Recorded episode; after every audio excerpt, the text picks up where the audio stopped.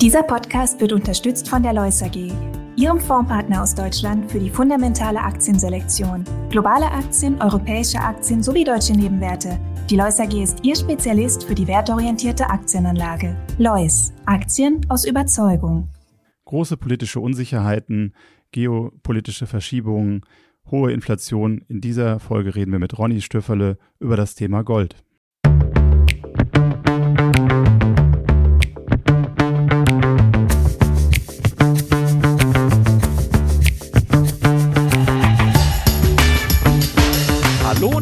Willkommen zu einer neuen Ausgabe von The Message, der Investment Podcast. Uli, ich war kürzlich in der Türkei und dort merkt man aktuell die Inflation und den Kaufkraftverlust deutlich. Einheimische erzählt mir, dass sie Lehrer, wenn sie welche bekommen, so schnell es geht in Euro oder Dollar wechseln, um sich so gut wie möglich davor zu schützen. Und was mir zusätzlich wieder auffiel, ist die Liebe zu Gold. Ich glaube, das ist immer in Ländern, Argentinien hat man das auch, also wenn deine Währung wirklich äh, abwertet, und das ist auch der Case für, für Gold in einem im Portfolio irgendwo zu gewichten, weil es einfach wirklich im Worst Case äh, eine Stabilität und ein, ein, ein Last Resort gibt. Und ich glaube, ähm, da können wir wieder mit Ronny Peter Stöffele von äh, Incrementum sprechen, äh, einen besseren Gast zu dem Thema kann man, glaube ich, nicht finden.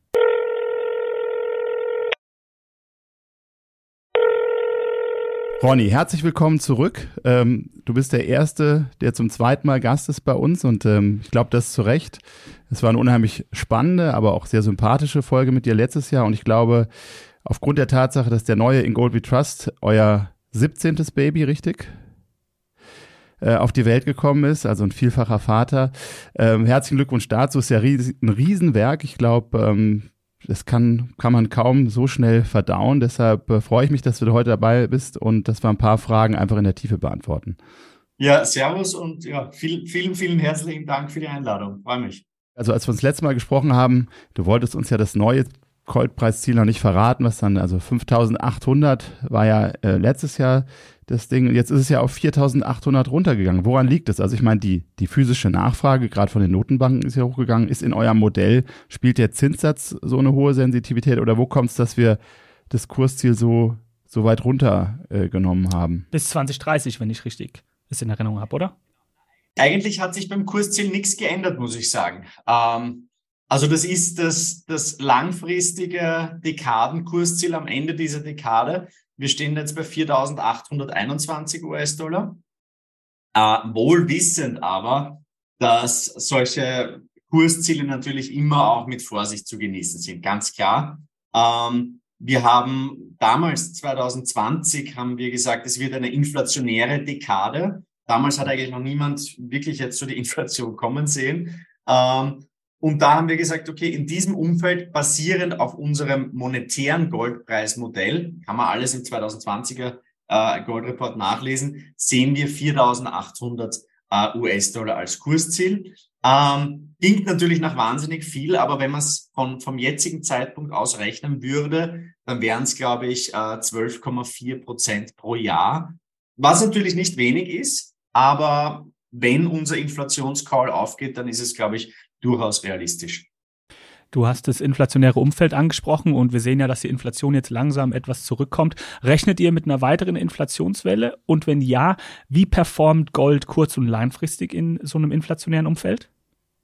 Ja, also die, die, die, diese Wellentheorie, die, die, die, die sehen wir definitiv. Ähm, also ich glaube, jetzt einmal kurzfristig überwiegen ganz klar die, die disinflationären Treiber. Wir sehen das äh, nicht nur in den, in den USA, sondern auch immer mehr auch äh, hier in der Eurozone, dass die Inflationsraten zurückkommen, dass die ganze Inflationspanik, die wir noch vor einem Jahr gesehen hatten, dass sich das ein bisschen, bisschen abbaut. Wir sehen aber auf der anderen Seite, dass sie sehr, sehr sticky ist, wie man, wie man im, im Englischen sagen würde, ja, und dass eben ähm, die, äh, die Core Inflation mittlerweile höher ist als die Headline Inflation. Und das deutet ähm, darauf hin, dass ähm, wir uns ein bisschen reinbewegen in so ein, so, ein, so, ein, so ein Umfeld, wo wir ein Inflationsmindset annehmen. Und ich glaube, das ist ganz, ganz wichtig. Also eine unserer Kernthesen ist, dass diese Great Moderation, die wir hatten, vier Dekaden ähm, fallender Inflationsraten, niedriger Inflationsvolatilität, Diese Great Moderation ist zu Ende. Und deshalb glauben wir, dass jetzt einmal, wenn diese Inflationswelle abebbt, ähm, und das sehen wir ganz klar, denn Rezessionen sind auch ähm, immer disinflationär und wir sehen eigentlich, dass sich die rezessiven Wolken verdichten. Ähm, aber es wird dann, glaube ich, der Boden bereitet für die nächste Inflationswelle. Ja, ich glaube, wir haben auch möchte ich mal sagen, so eine Art Sockelinflation, die vielleicht einfach höher ist. Ähm, Kriege waren ja immer inflationär und das haben wir auch. Und wir haben noch das Thema Energiewende dazu, was ja auch einen Inflationsschub durch die ganzen Investitionen und auch einfach durch die höheren Energiepreise äh, bedeutet, die ja sich durchziehen durch alle Themen. Also glaube, von daher ähm, ist es so zu sehen, dass wir das haben. Du sprachst von der Disinflation, die Rezession. Ähm, und ich glaube aber, dass es jetzt abschwächt, aber letztendlich, wie du sagtest, das Mindset. Und ich glaube, wir sind alle in einem Alter, wo, wo du irgendwie die letzten 20, 30 Jahre so eine hohe Stabilität hattest und eigentlich immer zu wenig Inflation, zumindest in der Eurozone. Man hat ja immer eher Angst vor dem Gegenteil gehabt. Und ich glaube, dass sich jetzt langsam im Kopf das auch dreht, dass Leute einfach auf einmal feststellen, Dinge werden immer teurer. Wir haben die hohen Lohnforderungen hier in Deutschland von den Gewerkschaften. Also du siehst, ähnlich wie in den 70er Jahren vielleicht, dass dieser Druck von unten und diese, diese Möglichkeit der Lohnpreisspirale, ich glaube, deshalb sind auch die Notenbanken doch so forsch dagegen, weil viele haben ja schon mitgerechnet, dass es schon eher aufhört oder wieder runtergeht. Und da darf man, glaube ich, gespannt sein. Wie seht ihr das? Also habt ihr auch ein Modell, mit welchen Zinsen ihr rechnet? Also ich, ich glaube, diese, diese Wechselwirkung zwischen Inflation und Deflation ist eine, ist eine ganz eine, eine komplexe und wir haben ähm, da ein Buch drüber geschrieben, das hieß äh, äh, Österreichische Schule für Anleger, Austrian Investing zwischen Inflation und Deflation. Wir haben unseren eigenen Inflationsindikator kreiert für unseren Inflationsschutzfonds. Also wir beschäftigen uns damit ähm, sehr, sehr intensiv. Man muss aber auch sagen, dass wir eigentlich mit unserem Inflationscall ähm, wie so oft ein bisschen zu früh waren. Wir haben im Herbst 2020 haben wir vor steigenden Inflationsraten gewarnt, äh, äh, wurden, wurden ein bisschen äh, äh belächelt, muss man sagen, 2021 bis dann rein eigentlich in den Frühling 2022 hieß es immer noch transitory und ja. äh, wie, wie Madame Lagarde gesagt hat. Und dann ist man eben wirklich sehr, sehr abrupt auf die Bremse gestiegen, nachdem man eben realisiert hat, okay, Inflation ähm, setzt sich fest, die Inflationserwartungen und auch das Vertrauen in die Notenbanken sind jetzt wirklich, ähm, werden wirklich in Frage gestellt. Und ähm, insofern muss man schon sagen, also ich weiß nicht, wie ihr es seht, aber vor einem Jahr noch, ähm, also ich hätte nicht gedacht, dass die Zinsen in den USA beispielsweise über fünf Prozent gehen würden. Und ich kenne eigentlich niemanden, ähm, der das prognostiziert hätte. Keinen Analysten, keinen Strategen und auch keinen Astrologen. Also ähm, das ist schon, da ist schon einiges passiert. Aber vielleicht noch ganz kurz, was sind jetzt eigentlich so die, die, die inflationären und die disinflationären Treiber? Es gibt natürlich im Moment äh, disinflationär wirkt, wirken natürlich die Zinserhöhungen, wirkt Quantitative Tightening. Also man versucht ja wirklich mehr als eine Billion ähm, dem Markt äh, oder der, der, der, an, an Liquidität aus dem Markt rauszunehmen. Das hat natürlich äh, massive Konsequenzen, wie wir zuletzt gesehen haben. Wir sehen ein negatives Geldmengenwachstum. Das ist ziemliches Neuland. Also ähm, zum Letzt, das letzte Mal hatten wir das eigentlich im Zuge der großen Depression gesehen. Ähm, und wir sehen aber auf der disinflationären Seite auch ein bisschen so einige kürzerfristige Faktoren. Wir sehen, dass die, die globalen Lieferketten, das hat sich wieder stabilisiert. Wir sehen auf der anderen Seite natürlich auch ein ganz ein wichtiger Punkt, ähm, Artificial Intelligence, ja, das ist ein bisschen so das Buzzword. Aber wenn ich mir anschaue, wie wir mittlerweile schon ChatGPT nutzen oder ähm, beispielsweise auch Midjourney, also das, das Cover von unserem neuen äh, äh, Gold Report wurde eben von einem AI-Tool ähm, gebastelt. Und da sieht man massive disinflationäre und deflationäre Kräfte. Ähm, also diese, diese, diese, äh, das quasi diese, dieses Tauziehen zwischen Inflation und Deflation, das ist permanent. Aber, und das ist unsere, unsere wesentliche These, die inflationären Kräfte werden immer stärker und stärker. Und da sehen wir einerseits einmal diesen, diesen Übergang in Richtung ähm, Fiskalpolitik. Ich glaube, da war 2020 eigentlich der ganz große Bruch im System. Damals haben ähm, die Politiker gesehen, hoppla, ähm, wenn ich meinen, meinen Bürgern, meinen Wählern da Steuergeschenke gebe, ja, und, und, und, und Schecks äh, verschicke, das zieht eigentlich, das funktioniert und ich kann auch so ähm, die, die, die Rezession vermeiden, ich kann die Deflation vermeiden und daran haben wir uns gewöhnt. Siehe natürlich auch die ganze Energiepreisthematik etc. Also viel stärkerer fiskalischer Stimulus. Dann, ihr habt es angesprochen, diese ganze Greenflation, die auch ein, ein wesentlicher struktureller Treiber ist. Wir sehen auf der anderen Seite, dass dieses Inflationsmindset, wie du es äh, äh, äh, auch anfangs schon angesprochen hast, das setzt sich fest. Die Leute gewöhnen sich daran, dass wir jetzt einfach höhere Inflationsraten haben.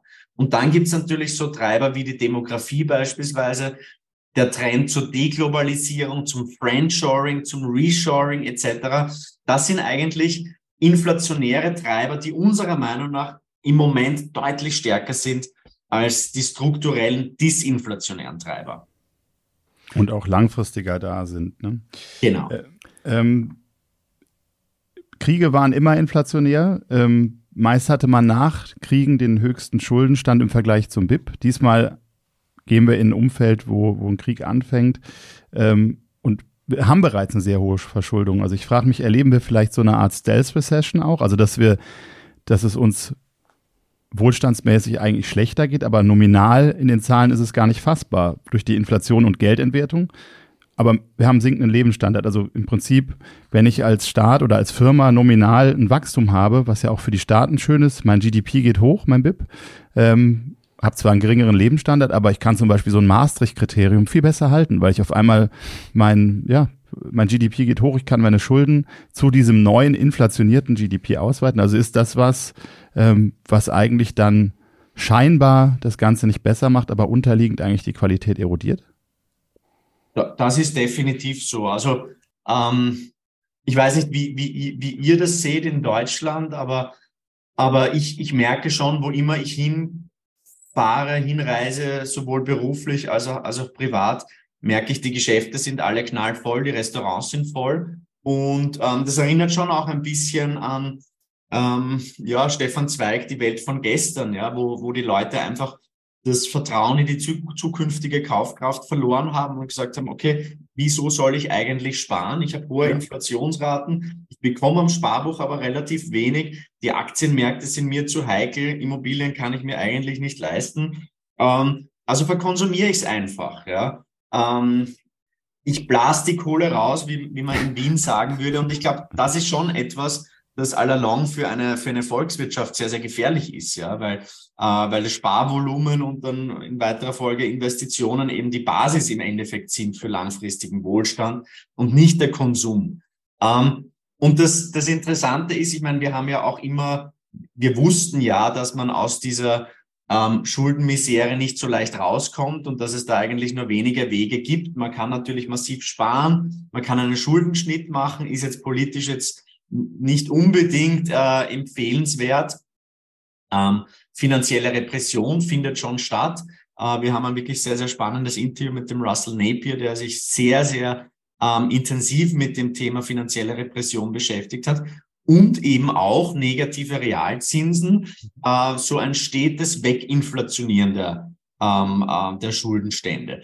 Wir haben es uns im Report aber angeschaut und im Endeffekt, nachdem so viele Leistungen indexiert sind, ähm, funktioniert dieses Weginflationieren der Schulden eigentlich gar nicht so gut. Das heißt, man benötigt eigentlich eine Inflationsüberraschung. Diesen Effekt haben wir jetzt gesehen. Aber nachdem wir ähm, eben sehen, dass sehr, sehr viele, speziell eben auch Sozialleistungen, Gehälter etc. indexiert sind, ja, nachdem da auch die Abschlüsse relativ hoch gewesen sind, nachdem die Lohnforderungen einfach hoch sind, und nachdem die Leute sagen, ähm, ich, ich habe in den letzten Jahren einen massiven realen Kaufkraftverlust gehabt, jetzt muss es aber wirklich rascheln im Portemonnaie. Ähm, insofern ist eigentlich dieser Schuldenabbau über Inflation ein bisschen ein Trugschluss und funktioniert nur wirklich kurzfristig. Deshalb ähm, kann ich mir gut vorstellen, also ich glaube, wir, wir, wir gehen da ein bisschen so ähm, es ist vielleicht ein bisschen eine, eine Kombination aus, aus Japanisierung und Kubanisierung, die wir da sehen. Ähm, also ein bisschen so ein, so ein schleichender Marsch in den, in den Sozialismus und auf der anderen Seite wenn man sich die Schuldenstände anschaut in, in Japan, wenn man sich anschaut auch, äh, wie groß das Balance Sheet der Bank of Japan in Relation zur japanischen Wirtschaftsleistung ist, ähm, dann kann ich mir gut vorstellen, dass wir auch hier in diese, in diese Richtung gehen werden. Ähm, und wenn man sich, das haben wir im Report gemacht, die einzelnen Schritte anschaut, der Bank of Japan, dann muss man sagen, okay, die, die Japaner sind uns da einige Schritte voraus, aber wir folgen schon, äh, wir folgen ihnen definitiv nach. Du hast die verschiedenen Investments und Kapitalanlagen angesprochen. Immobilien sind zu teuer, Aktienmärkte zu risikoreich. Du hast aber nicht Gold angesprochen. Wie performt jetzt Gold in diesem Umfeld? Kann das mich vor dieser Kauf, vor dem Kaufkraftverlust schützen? Also das war jetzt nur, was ich gesagt habe bezüglich Immobilien und bezüglich Aktien, was was wahrscheinlich so viele Privatanleger sehen. Ja, also wir, wir sehen schon, dass ähm, an, an den Aktienmärkten beispielsweise im letzten Jahr da wirklich viel passiert ist, ja, dass die Bewertungen deutlich runtergekommen sind. Aber wir, wir kehren da ein bisschen wieder zurück zu, zu alten Mustern. Also mhm. wenn man sich die Rallye anschaut, äh, jetzt hier to date, also äh, es ist ein ziemlich ähm, die, die Marktbreite fehlt mir ein bisschen. Ja. Wir haben Bei jetzt, zehn Titeln oder so, gell?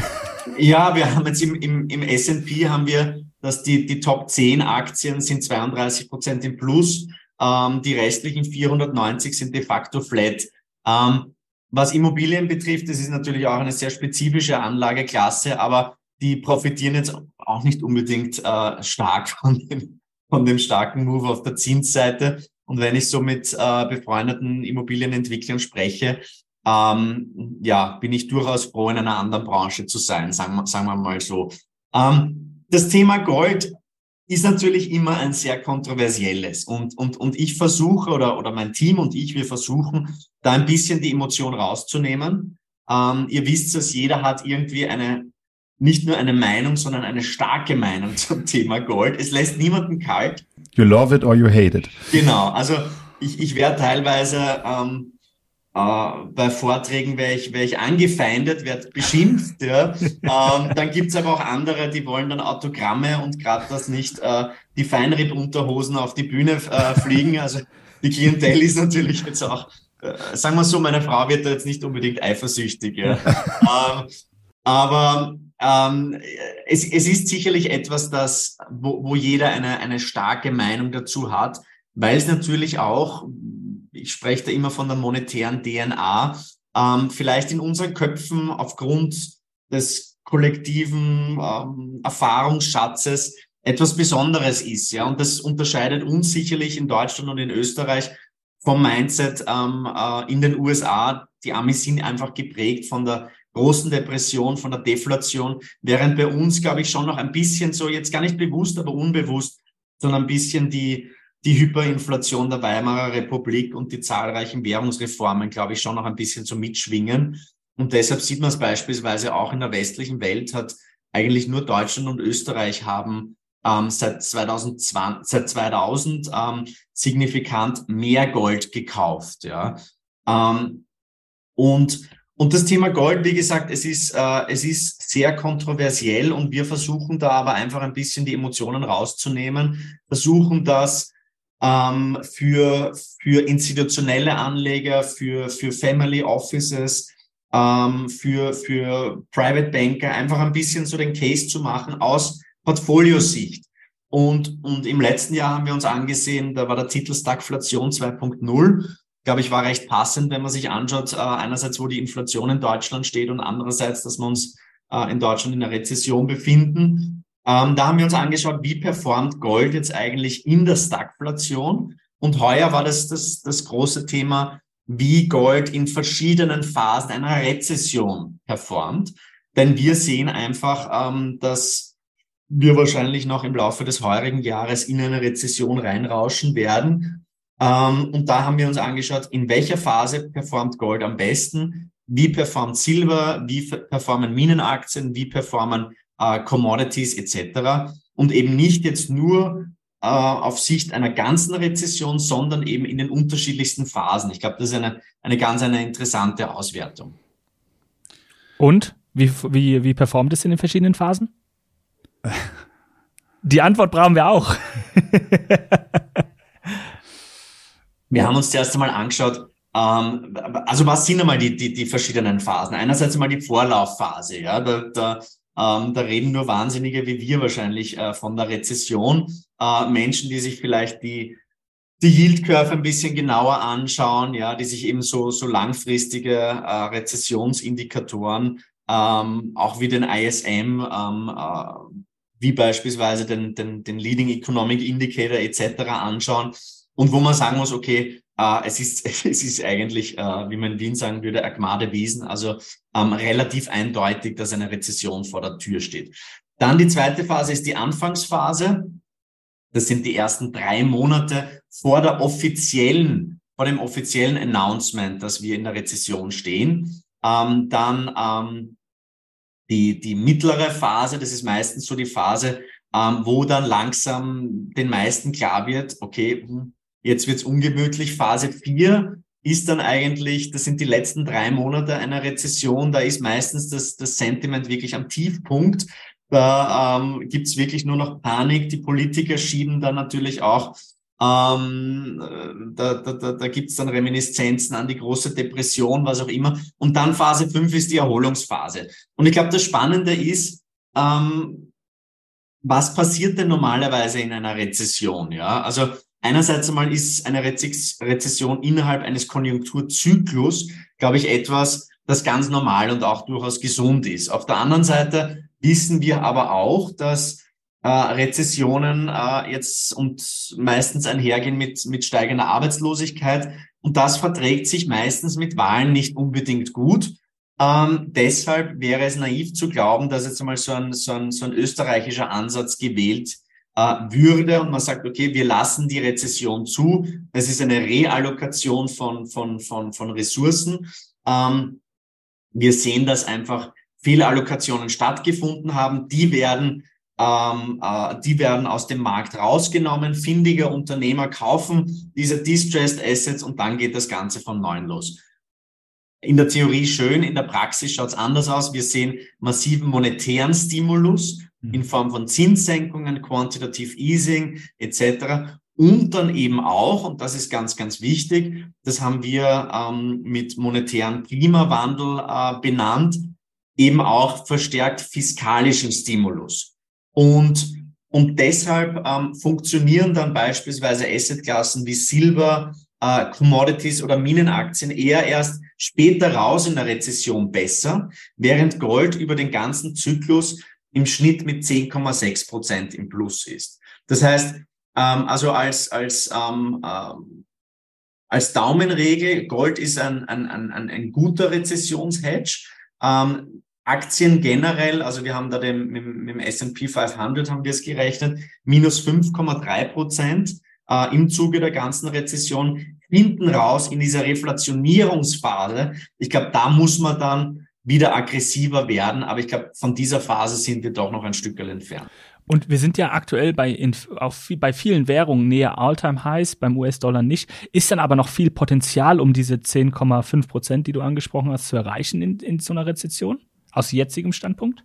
Naja, das Interessante beim Gold ist an und für sich, dass wir, und, und das ist, glaube ich, auch ein, ein wichtiger Punkt, ähm, die, die, die Performance von Gold war meiner Meinung nach ähm, durchaus ansehnlich, speziell eben auch auf Euro-Basis, im britischen Pfund, in praktisch jeder Währung, außer im US-Dollar. Im letzten Jahr waren wir äh, auf Dollar-Basis 0,2 Prozent im Minus. Ähm, das war sicherlich ein bisschen enttäuschend in einem Jahr, wo Inflation das ganz große Thema ist, wo aber eben auch die, die Federal Reserve ähm, sehr eigentlich als, als, als erste Notenbank da wirklich äh, eine massive Kehrtwende gemacht hat und so aggressiv vorgegangen ist. Also wenn du mir gesagt hättest, die, die, die, die Zinsen stehen bei 5,25, wo steht der Goldpreis? Ich hätte wahrscheinlich nicht gesagt äh, bei 1960, sondern deutlich tiefer. Also ich, ich würde das als Zeichen der Stärke interpretieren. Seit Jahresbeginn sind wir jetzt auf Dollarbasis ähm, knapp sieben Prozent im Plus, auf Eurobasis sind es 6,5 Prozent, also durchaus, durchaus ansehnlich. Aber, und das ist das Spannende, die Stimmung im Goldcamp ist eigentlich sehr, sehr verhalten. Also es sind da, wenn man sich beispielsweise die ETFs anschaut, die Exchange Traded Funds, ähm, da ist eine gewisse Lethargie zu sehen. Ich glaube, es gibt viele, die Gold eigentlich von der Seitenlinie aus betrachten, aber nicht am Spielfeld sind. Ähm, und das ist, glaube ich, ein wesentlicher Punkt. Und sobald wir neue Allzeithochs jetzt auch auf Dollarbasis sehen, da glaube ich, wird dann doch deutlich mehr Momentum reinkommen. Und das wird wahrscheinlich einhergehen mit einer, ähm, mit dem Moment, ähm, wie soll man sagen, dem, der Kaiser trägt keine Kleider Moment, wo man eben feststellen wird, okay, ähm, die Federal Reserve hat ähm, so wie immer eigentlich äh, zuerst Overeasing und dann Overtightening. Ähm, sie müssen zurückrudern. Ähm, wir haben ähm, den Plafond gesehen bezüglich der Zinserhöhungen. Ich glaube, das wird der Moment sein, wo es bei Gold dann ähm, so richtig beginnt, Freude zu machen. Also du sprachst das hohe Zinsniveau an und da pflichte ich dir bei. Also wenn man mir vorher gesagt hätte, wir haben 5,25er Zinsniveau und auch die Aussichten, natürlich zählt am Ende der Realzins dafür, aber ich glaube, ich war auch überrascht, ob der doch relativen Stärke des Goldes. Ähm, und ich glaube, was man aber auch sehen muss, wenn man jetzt zum Beispiel die Türkei als Basket Case nimmt, also Gold in Lira oder das haben wir auch schon in Argentinien oder anderen Volkswirtschaften gesehen. Also ich glaube, dieses Thema, wo wir es auch im Family Office immer platziert haben, es ist ein, ein Block irgendwo drei oder fünf Prozent, dass man einfach sagt, man hat ein Asset, was dekorreliert ist mit anderen Assets, äh, was auch vielleicht, ich nenne das mal so ein Insel-Asset, also es ist no one else's liability. Ich bin nicht abhängig von einem Dritten, natürlich kann der Preis schwanken, aber ich habe dort keine Abhängigkeit. Ähm, und ich glaube, ich habe also letzte Woche mit einem Rohstoffhändler einer großen Schweizer Bank gesprochen und der sagte also in der Corona-Zeit wurde alles gekauft. Also da wurden äh, kleine Münzen, alles. Also die Leute waren verrückt. Die konnten das Gold gar nicht herschaffen. Die, die Spreads für, für die Prägung äh, sind, sind hochgegangen. Also das ist Wahnsinn. Und er sagt, im, im jetzigen Vergleich ist es relativ, und das passt zu deiner ETF-Aussage, relativ verhalten. Also ähm, es ist keine crazy Nachfrage, sondern es ist ähm, alles recht geordnet.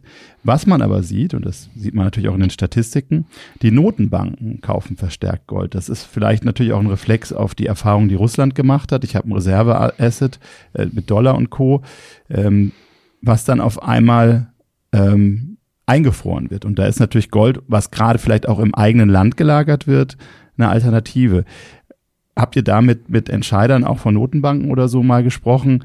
Glaubt ihr, dass der Trend äh, weitergeht und dass, dass wir da einfach noch eine weitere Nachfrage sehen? Also du sprichst einen ganz einen wichtigen Punkt an und, und, und dem haben wir eigentlich relativ viel Platz gewidmet im heurigen Report. Und, und äh, das ist, ähm, wir publizieren den Gold Report ja auch auf, auf Mandarin und ich war jetzt aufgrund von Corona ähm, äh, schon länger nicht mehr in Shanghai, aber aber wenn man drüben ist, ja, und sich ansieht, ähm, wie einerseits einmal die, die private Nachfrage, die institutionelle Nachfrage, die Notenbanknachfrage, aber auch die Infrastruktur, die Handelsinfrastruktur sich entwickelt. Ähm, und wenn man sich dann einfach die nackten Zahlen anschaut, also vielleicht nur ein Punkt dazu, ähm, Indien hat zwischen 2000 und 2022 16.800 Tonnen Gold importiert. Ähm, zusammen haben Indien und China in den letzten 20 Jahren offiziell zwischen 34 und 36.000 Tonnen Gold importiert und waren im letzten Jahr für 50 Prozent der Konsumentennachfrage verantwortlich.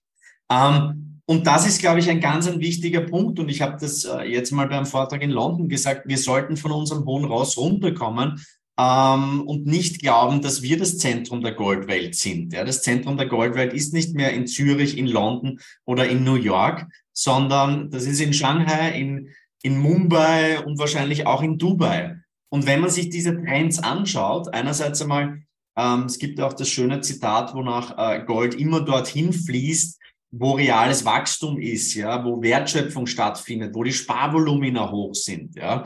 Ähm, und wenn man sich dann auf der anderen Seite anschaut, wie sich eben auch die Notenbanknachfrage entwickelt, ähm, und da, du hast es schon angesprochen, war sicherlich, ähm, waren sicherlich die Sanktionen gegen Russland ähm, der Punkt, wo dann viele andere Nationen, äh, die jetzt da vielleicht den Amerikanern oder dem Westen gar nicht so wohl gesonnen sind oder die vielleicht auch eher mehr die Realpolitik spielen, und das sind verdammt viele Länder, muss, muss man auch sagen. Ähm, die haben sich dann gedacht, okay, wenn, wenn man eigentlich quasi mit einem Federstrich äh, da Währungsreserven ähm, einfach so canceln kann, vielleicht sollte ich meine, meine Allokation ein bisschen überdenken. Da geht es auch ähm, wieder um Vertrauen letztendlich. Ne? Richtig. richtig. Und dann benötigt man natürlich ein Asset oder eine Währung, die liquide ist, ähm, die niedrige Bid-Ask-Spreads hat, ja, die kein Gegenparteienrisiko hat, ganz, ganz wichtig, und die eben 24-7 gehandelt wird. Und ich glaube, da gibt's relativ wenig, ja, und auf Gold trifft das alles zu. Deshalb glaube ich schon, dass diese Notenbank-Nachfrage, wir haben es im letztjährigen Report geschrieben, wir sehen das als einen wesentlichen Treiber dieses Bullenmarktes.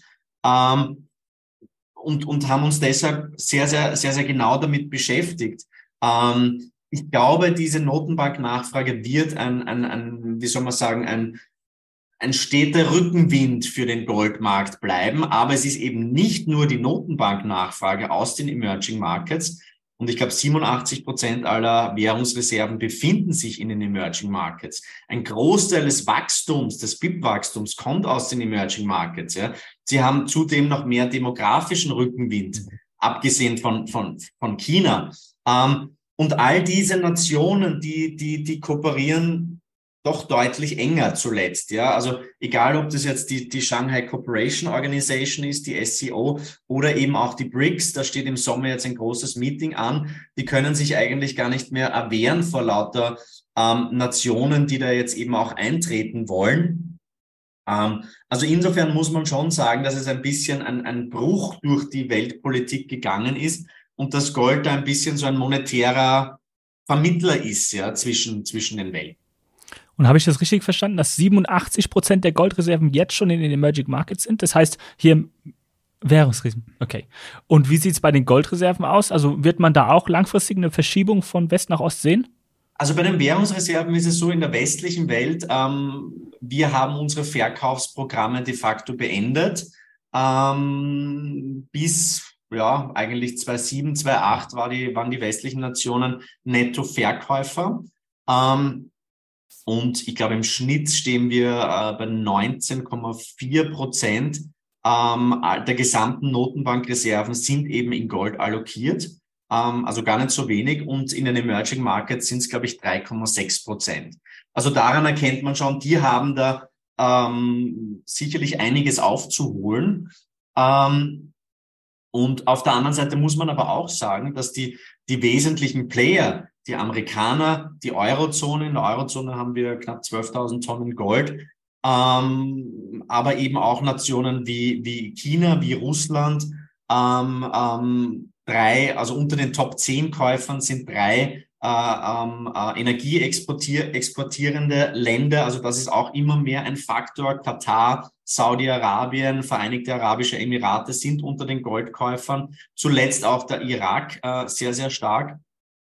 Ähm, wir haben Nationen wie die Türkei, ähm, die, die relativ stark ihre Goldbestände äh, aufgebaut hat. Also so die wesentlichen Player IMF über 3000 Tonnen. Die wesentlichen Player haben eigentlich relativ hohe Goldreserven und wir haben es eben am Cover von unserem Goldreport heuer, also man sagen, okay, wenn man eben High-Stakes-Poker spielen will, dann muss man eben Chips mitbringen, ja, und die Chips sind meistens in Form von, von Gold. Also ich glaube, das ist ein Teil äh, unserer These. Ähm, Gold wird zunehmend eigentlich profitiert von dieser Militarisierung des Geldes. Gold wird da immer mehr eigentlich als Ausweichwährung für Länder, die eben ähm, da ein bisschen kritisch sind, was die Vormachtstellung des US-Dollars betrifft. Aber ich glaube, das ist auch ganz wichtig, nachdem diese De-Dollarization, also die Abkehr vom US-Dollar, das ist ein bisschen so zum Mainstream-Thema geworden. Wenn man sich historisch anschaut, dann muss man sagen, ähm, also ich glaube, die Rufe nach der, nach dem, wie soll man sagen, dem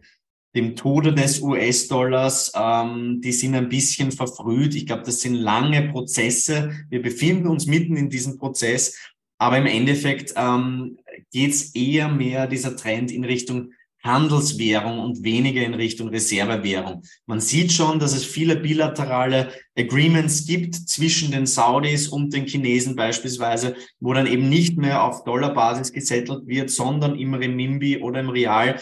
Ähm, aber als Reservewährung, äh, ich glaube, da sind wir schon noch weit davon entfernt, dass ein Renminbi einmal wirklich äh, deutlich mehr genutzt werden würde. Die zweitwichtigste Weltreservewährung ist immer noch der Euro. Und interessanterweise, jeder spricht ähm, vom Ende des Dollars als Weltreservewährung. Ich glaube, äh, jetzt relativ gesehen steht der Dollar wahrscheinlich deutlich besser da als der Euro. Mhm. Du hattest auch das Thema äh, energieexportierende Länder, die kaufen Gold, klar, weil die die Überschüsse haben nach diesen sehr netten äh, hohen Preisen bei Energie, da kann man ja viel einnehmen. Ähm, wir hatten auch mal kurz über den Inflation Reduction Act äh, gesprochen und die Investitionen, die in, in diese Erneuerbaren gehen. Und da frage ich mich jetzt mal, um auch ein bisschen was anderes zu bedienen. Es gibt ja noch ein anderes Edelmetall. In Gold we trust, in Silver we make money? Fragezeichen. Also es ist natürlich immer das spekulativere Asset gewesen. Ähm, man liest derzeit aber auch von Defiziten. Also dürfte die, die Nachfrage und der hohe Nutzwert, also ich sag mal, ähm, äh, Leitfähigkeit. Äh, und aber eigentlich kann man da ja wieder ein prima Narrativ aufbauen. Wir brauchen mehr Silber, weil das ist in Solarpanelen drin und wir brauchen die Energiewende. Also der Markt ist ja auch viel kleiner, aber ist das nicht etwas, äh, wo man vielleicht more bang for the buck bekommt? Naja, es ist, es ist natürlich ein, ein, schönes Narrativ, aber, aber viel Geld hat man mit Silber nicht gemacht in den, in den letzten, in den letzten äh, Jahren. Und man musste natürlich auch, wenn man es wirklich tradet, musste man wirklich äh, Nerven wie, wie, wie, wie, wie, wie Drahtseile haben. Ja? Also es hat äh, ist, ist, ist, ist, ist ein komplexer Markt, sage ich mal so. Ich glaube, der wesentliche Punkt ist, also ich sehe kein Decoupling von, vom Gold- und vom Silbermarkt. Ich glaube, ähm, der kleine Bruder, der kleine wilde ähm, Bruder Silber braucht eben den großen Bruder. Ähm, ich glaube nicht, dass, dass sich der Silber aufgrund dieser grünen Nachfrage komplett entkoppeln wird können. Aber wenn eben Gold neue Allzeithochs erreicht, und das ist eben unsere These, dann wird Silber sicherlich auch an Fahrt aufnehmen. Ja? Und wir kennen den Säbel, den, den Hebel, den, äh, den Silber hat im Vergleich zu Gold, nach oben, aber natürlich auch nach unten. Und diese, diese grüne Nachfrage, die du ansprichst, ist ein, also ein wesentlicher Punkt.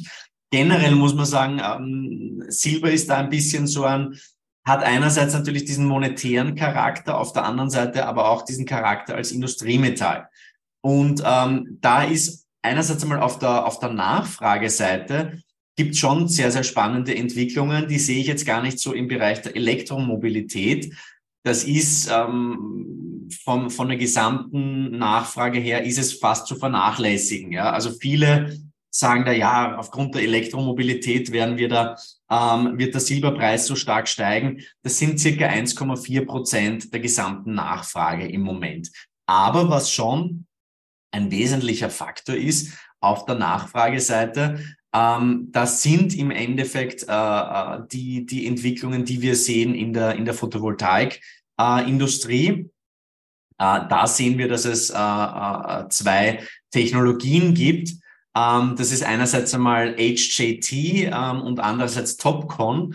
Das sind zwei neue Technologien, deutlich effizienter, energieeffizienter, ähm, die aber deutlich mehr Silber benötigen. Ja? Also HJ, äh, HJT benötigt circa doppelt so viel äh, Silber noch wie Topcon und dreimal so viel Silber wie, wie Perk-Zellen. Und das ist derzeit quasi so ein bisschen so der Standard.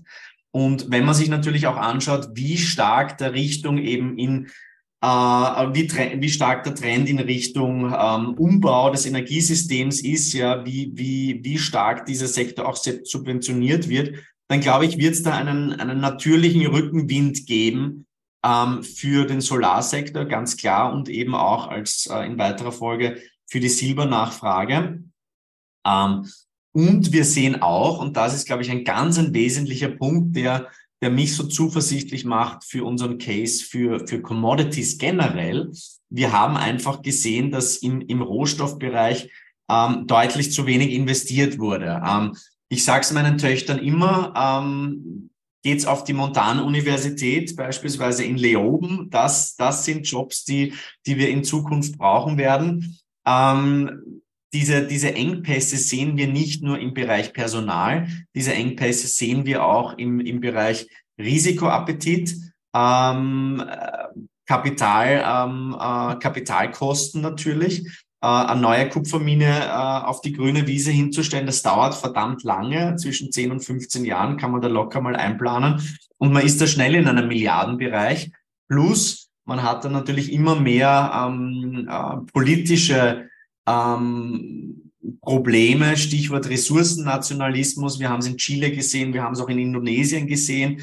Ähm, und insofern sehe ich eigentlich im Rohstoffbereich ähm, den, den starken Case, kommend von der, von der, von der Angebotsseite. Und deshalb haben wir uns eben diesen, diesen CapEx-Cycle, diesem Investitionszyklus, haben wir uns im heurigen Goldreport sehr, sehr genau gewidmet. Und äh, ich glaube, das wird, das gilt für viele Rohstoffe, für, ähm, für Kupfer, ähm, äh, für, für Lithium, für Nickel beispielsweise, aber eben auch sehr, sehr stark für den Silberbereich. Das heißt, ihr äh, setzt auf einen weiteren äh, guten Rohstoffverlauf? Der Bullmarkt, der ist, ähm, der hat jetzt natürlich einen Dämpfer bekommen. Ähm, wenn wir, wenn wir quasi ein Jahr zurückgehen, ähm, da war die, der Optimismus äh, bezüglich Öl, bezüglich äh, äh Kupfer, bezüglich Nickel etc. fast schon grenzenlos. Mittlerweile ist er einen ziemlichen Pessimismus gewichen. Klar, es sind natürlich auch äh, Rohstoffe leiden unter äh, den rezessiven ähm, äh, Grundschwingungen, die wir, die wir immer stärker sehen. Ähm, wir sehen beispielsweise auch, wenn man sich anschaut, nur als nur als äh, kleine Bestätigung, die, die Subsektoren im Bloomberg Commodities Index, da ist Agriculture ist nach wie vor relativ stark, Precious Metals relativ stark und alles, was konjunktursensitiver ist, ähm, verliert überdurchschnittlich stark. Ähm, wir sehen es auch beispielsweise, wenn wir uns Minenaktien, also Goldminenaktien anschauen versus äh, andere Rohstoffproduzenten. Da kennt man schon diese, diese Outperformance zeigt eigentlich, dass ähm, konjunktursensitive Assets eher, eher untergewichtet werden, dass sie abverkauft werden. Aber ähm, ich glaube eben schon, wenn wir dann eben in dieser Reflationierungsphase der Rezession sind, und da haben wir wahrscheinlich noch einige Wochen, einige Monate, ja, da sind wir noch davon entfernt. Deshalb sollte man jetzt, glaube ich, im Rohstoffbereich wirklich seine Hausaufgaben machen. Wir haben es jetzt auch zuletzt gesehen bezüglich ähm, des Ölmarktes, ähm, dass die Saudis nicht ganz happy sind äh, mit den Preisentwicklungen, dass die natürlich auch deutlich höhere Preise benötigen. Ähm, und das ist eigentlich ein Zeichen dafür, dass wir sind wahrscheinlich jetzt, wir haben wahrscheinlich die Tiefstände noch nicht gesehen, aber unsere, unsere Zuversicht, was den langfristigen Bullmarkt bei Rohstoffen betrifft, der basiert eben, wie gesagt, auf diesem langfristigen CapEx-Cycle. Ähm, und insofern glaube ich, ähm, werden wir ganz, ganz spannende Opportunitäten in dem Bereich sehen.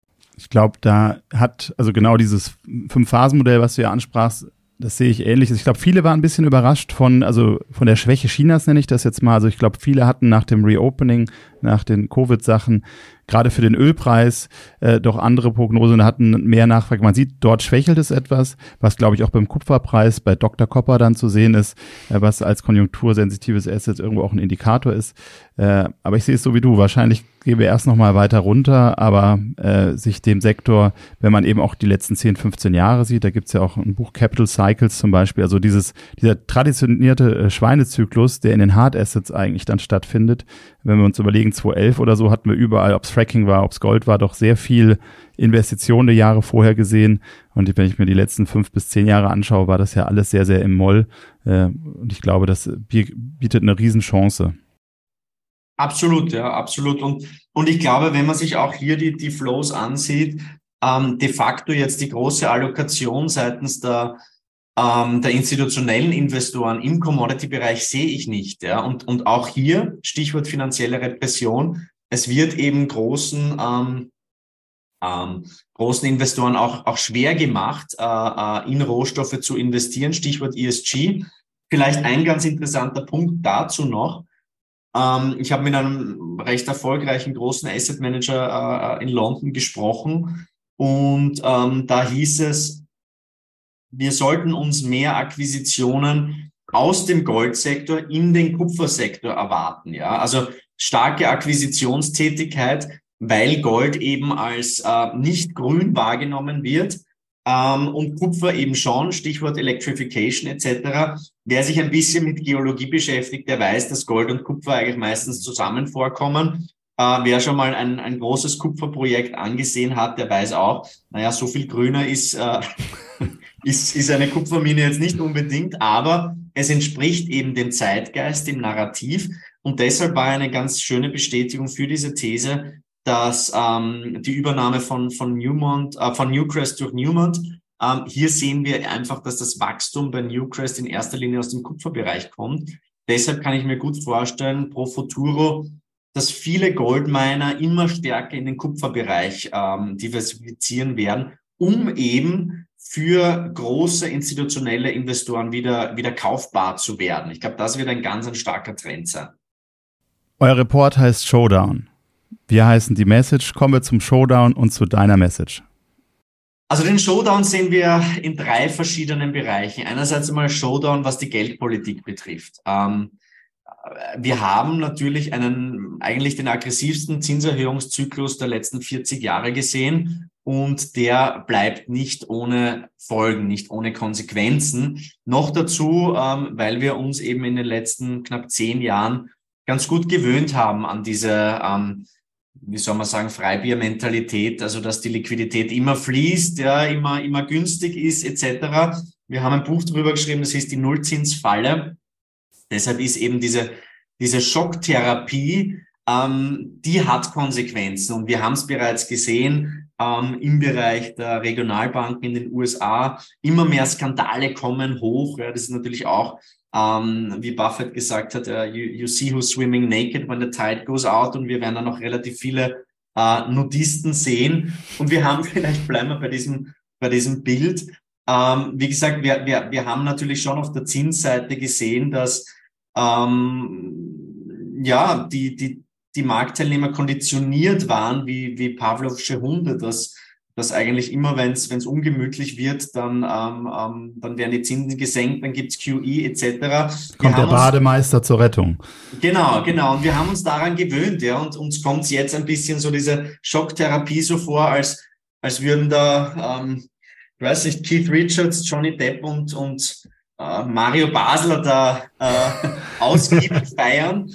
Und plötzlich wird die Party je beendet und das heißt, liebe Freunde, ihr müsst auf eine Ayurveda-Therapie nach Sri Lanka. Ähm, das hat natürlich, äh, hat natürlich Konsequenzen. Und diese Konsequenzen, die, die manifestieren sich erst mit einer zeitlichen Verzögerung. Ähm, und, und deshalb, ich glaube, man sieht jetzt immer mehr, dass eben diese gestiegenen Kapitalkosten, das hat Konsequenzen ähm, im Bereich ähm,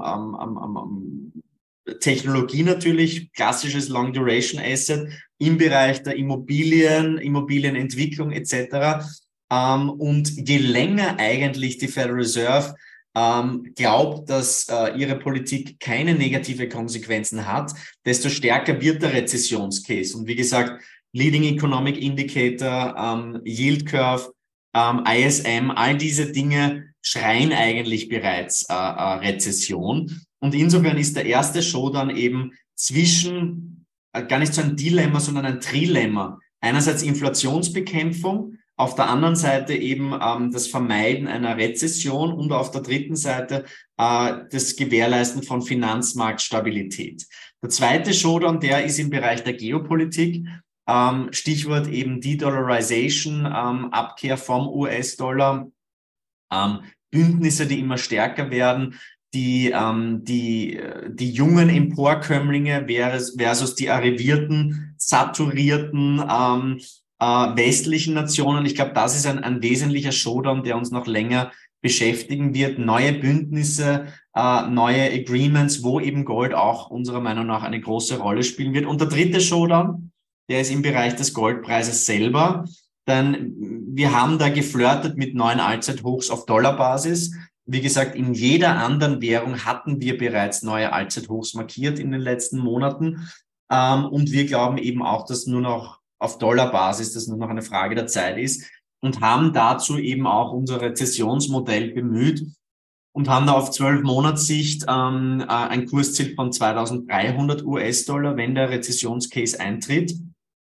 Ähm, und insofern glaube ich schon, dass eben viele Marktteilnehmer, die jetzt auf der Seitenlinie sind, die ein bisschen enttäuscht waren vom Gold, wenn wir neue Allzeithochs sehen, wir wissen es, ähm, ja, wir sind alle ein bisschen so Herdentiere, ähm, dann glaube ich schon, wird der Zug zum Gold immer stärker werden und werden dieses ähm, Teilnehmer eben aufs Spielfeld äh, äh, äh, gehen. Und du hast angesprochen, so drei bis fünf Prozent Goldallokation es kann meiner Meinung nach aus dem Portfolio-Kontext schon ein bisschen höher sein. Muss immer schmunzeln, wenn es heißt 2% Goldallokation. Das hat de facto keine, keine Auswirkungen. So eine Alibi-Position. Ja. Genau, das ist einfach kein, kein Portfolio-Hedge. Und wir haben im letzten Jahr ganz schön gesehen, dass ähm, ja beim Balance Portfolio ähm, ist Inflation ähm, quasi die Achillesferse, ähm, wo 2,8 eben noch die Anleihenseite, die Aktienverluste eigentlich ähm, ähm, jetzt nicht kompensiert hat, aber zumindest abgefedert hat. Ähm, 2009 dann auf der anderen Seite die Aktienhoss die Verluste auf der Bond-Seite kompensiert hat. Und 2022 war es eben so, Bud Spencer Stereo Watsche von beiden Seiten. Und der Grund dafür ist eben die Inflation. Und deshalb, wenn unsere These richtig ist, dass wir uns jetzt eben in, ein Umfeld, in einem Umfeld bewegen, wo die Inflationsvolatilität ähm, erhöht bleibt, wo ähm, wir wahrscheinlich auf einem höheren Niveau uns da äh, äh, festsetzen werden und dann vielleicht die nächste Inflationswelle nach oben wieder beginnt. Da glaube ich schon, dass das Gold in, in jedes diversifizierte Portfolio einfach gehört. Also die Message ist, jetzt ist der richtige Zeitpunkt für Gold? Ähm, ja, ich, ich, ich, mir wird danach gesagt, dass ich, äh, dass ich tendenziell äh, äh eine gewisse Goldaffinität habe. ist mir auch schon mal zu Ohren gekommen, ja. Komisch. Ich, ich, glaube einfach, also ich habe vor 17 Jahren begonnen, über Gold zu schreiben. Das Thema fasziniert mich nach wie vor, weil es eigentlich gar nicht um Gold geht, sondern um alles andere. Ja. Es geht um die Zinsseite, die Inflation, Opportunitätskosten, Geopolitik. Das heißt, wenn man versucht, Gold zu verstehen, muss man eigentlich versuchen, alles andere zu verstehen. Und insofern glaube ich nicht, ähm, wir haben es im Russell Napier Interview gesagt, äh, ähm, äh, invest like an optimist, but save like a pessimist. Das finde ich eigentlich ein ganz schönes, ein ganz schönes Sprichwort. Meine goldbullische These ist jetzt auch gar nicht so, ähm, wie soll man sagen, ähm, ich glaube, da wollen wir uns ganz bewusst auch ein bisschen differenzieren von dem Gloom and Doom Camp, ja, ähm, die, die den Weltuntergang fast schon herbeisehnen. Ähm, ich glaube, unsere Aufgabe als Investoren, als Unternehmer ist es, sich anzupassen, ja, ähm, das Verhalten zu, zu adaptieren, ähm, gemäß äh, der Veränderung in den Märkten. Und ich glaube, ähm, wir haben in den letzten Dekaden gesehen, dass das die Menschen eigentlich wirklich sehr, sehr gut können. Äh, also deshalb bin ich da, gehe ich doch durchaus zuversichtlich in die Zukunft rein. Aber eben, ähm, ich glaube ich, Inflation, negative Realzinsen und eben auch diese geopolitischen Umwälzungen, die wir da sehen, die sprechen schon zumindest einmal längerfristig ähm, für eine etwas höhere Goldallokation. Prima. Perfekt. Ronny, vielen herzlichen Dank für deine Zeit. Es hat wieder sehr viel Spaß gemacht und äh, Vielleicht können wir dich ja auch, wenn, wenn das Baby volljährig wird, nächstes Jahr wieder begrüßen. Sehr gerne. In der Zwischenzeit gebe ich dir weiterhin gern Musiktipps. Dito. Vielen herzlichen Dank für die Einladung und äh, ja, wir hören uns alle spätestens in einem Jahr. Ich freue mich drauf. Alles Gute. Goldpreisziel von äh, 2300 auf 12 Monatssicht. Hat dich das überrascht? Also ich finde es gar nicht so exorbitant. Also es ist etwas, wenn man sich die letzten Jahre anguckt, man hatte irgendwie immer so 10, 11 Prozent, je nach verschiedener Währung. Also wenn es in US-Dollar gehen, ähm, das wäre irgendwo die Norm, die wir hatten. Ähm, ich glaube, es ist möglich. Es ist alles fahrtabhängig. Wenn wir jetzt eine tiefe Rezession sehen, kann das auch mal fallen. Auf der anderen Seite glaube ich, à la long äh, werden die Notenbanken irgendwann auch, man sieht es ja auch schon den Reflex auf die Bankenpleiten, da haben wir dann doch wieder ein bisschen Quantitative Easing durch die Hintertür wieder gehabt. Also am Ende des Tages, glaube ich, sollte Gold in jedes Portfolio irgendwo Einzug finden mit einer gewissen ähm, Gewichtung. Und ich sehe das eigentlich als Währung der letzten Instanz langfristig positiv. Und wenn es stimmt, dass viele der Investoren nach an der Seitenlinie stehen, scheint es ja noch viel Potenzial für den Goldpreis an sich zu geben. Auf jeden Fall.